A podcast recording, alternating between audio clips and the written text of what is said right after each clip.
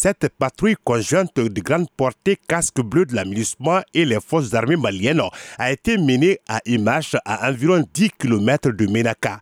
De Menaka ville à Image, un mouvement terrestre tactique progressif des forces conjointes, y compris un survol de drones de périmètre patrouillé, a permis aux forces de rassurer les populations riveraines de la tenue sous contrôle du secteur.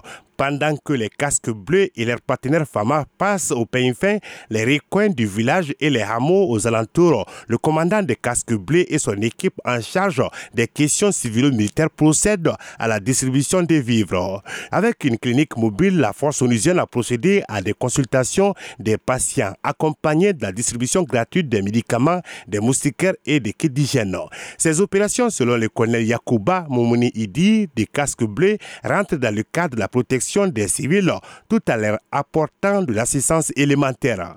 Il faut rappeler que depuis le mois de mars dernier, les populations civiles de la région de Menaka sont en proie à une escalade de violences perpétrées par des groupes terroristes ayant causé plusieurs morts et le déplacement de plusieurs milliers de personnes. C'est Traoré pour Mikado FM.